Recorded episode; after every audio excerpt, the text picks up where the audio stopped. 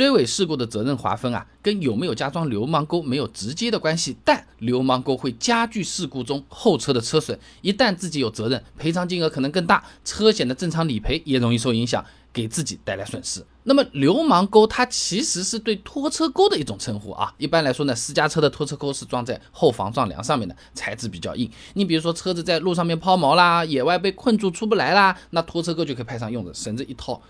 另外一个车子就可以拉出来，哎，就脱困了。那除此之外，拖车钩你还可以什么弄点什么挂车啊、房车啊，有些地方合法合规的是可以拖一拖的啊。那么拖车钩之所以会被叫成流氓钩呢，是因为一些车主啊在加装了之后呢，没有拖车也不拉货，哎，就是想吓唬吓唬后面的车子，哎，你你你敢追尾试试？一旦追尾的话，哎。前车损失减少，后车损失加大啊！以前我们视频讲过的啊，城市里面追尾碰撞的情况，往往都是后车更吃亏的。吉林大学刘百川硕士论文分享给你，乘用车前保险杠低速碰撞性能的仿真与实验研究上面讲到啊，这个汽车在设计的时候呢，车子前部的那个构件主要是吸收更多的碰撞能量，哎，也就是我们所谓讲的这个溃缩区。你比如说保险杠总成啊，它刚度是比较小的，对行人和保险杠后面的这些部件啊，都能起到保护作用，有个缓冲嘛。那后车的前脸去和这么一个坚硬的突出去的这么一个车身上面的钩子撞在一起，就有一点是壳鸡蛋的这个味道，哎，咔一下鸡蛋就裂开了，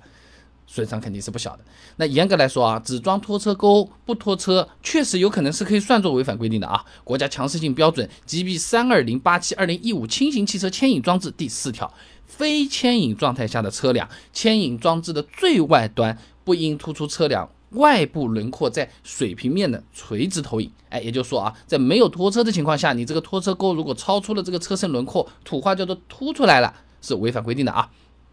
那么真正遇到事故的时候，有没有撞拖车钩，原则上不太会影响责任的划分。这个主要是因为拖车钩它本身和是否发生事故，它不是直接相关的。中华人民共和国道路交通安全法规定的啊，同车道行驶的机动车后车应当与前车保持足以采取紧急制动措施的安全距离。你看啊，所以说在正常情况下，那么被后车追尾了，交警都会判断后车没有尽到保持安全车距的义务，啊，要承担事故的全部责任。真的碰到了前车有拖车钩。也是一码归一码啊，那归根结底，追尾就是追尾，没把握好距离啊，没注意啊，碰撞上去了，反正大概率是全责啊，并不是前车因为有了拖车钩，哎，我看到这个拖车钩了，所以我怎么刹都刹不住，导致了追尾，而这拖车钩是把后面车子吸过来的，没有这个说法啊。当然了，一些情况下，前车有可能也会承担一定比例的事故责任的啊。你比如说前车随意变道，哎，会承担主要责任；前车尾灯不亮了，哎，要承担次要责任。这一点其实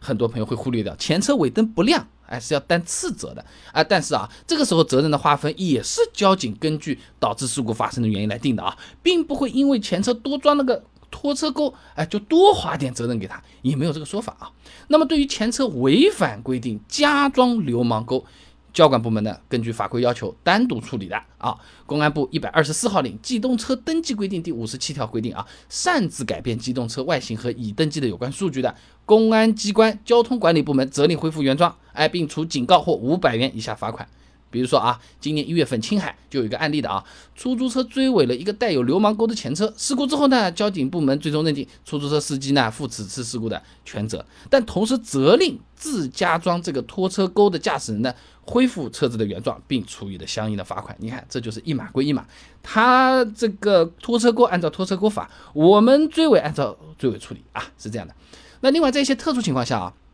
流氓工他会带来额外的损失，你比如说这样的拖车钩啊，它插到后车的这个前脸里面去了，刚啊，对吧？然后处理完事故，车子不是要挪开嘛？那前面的车子往前一走，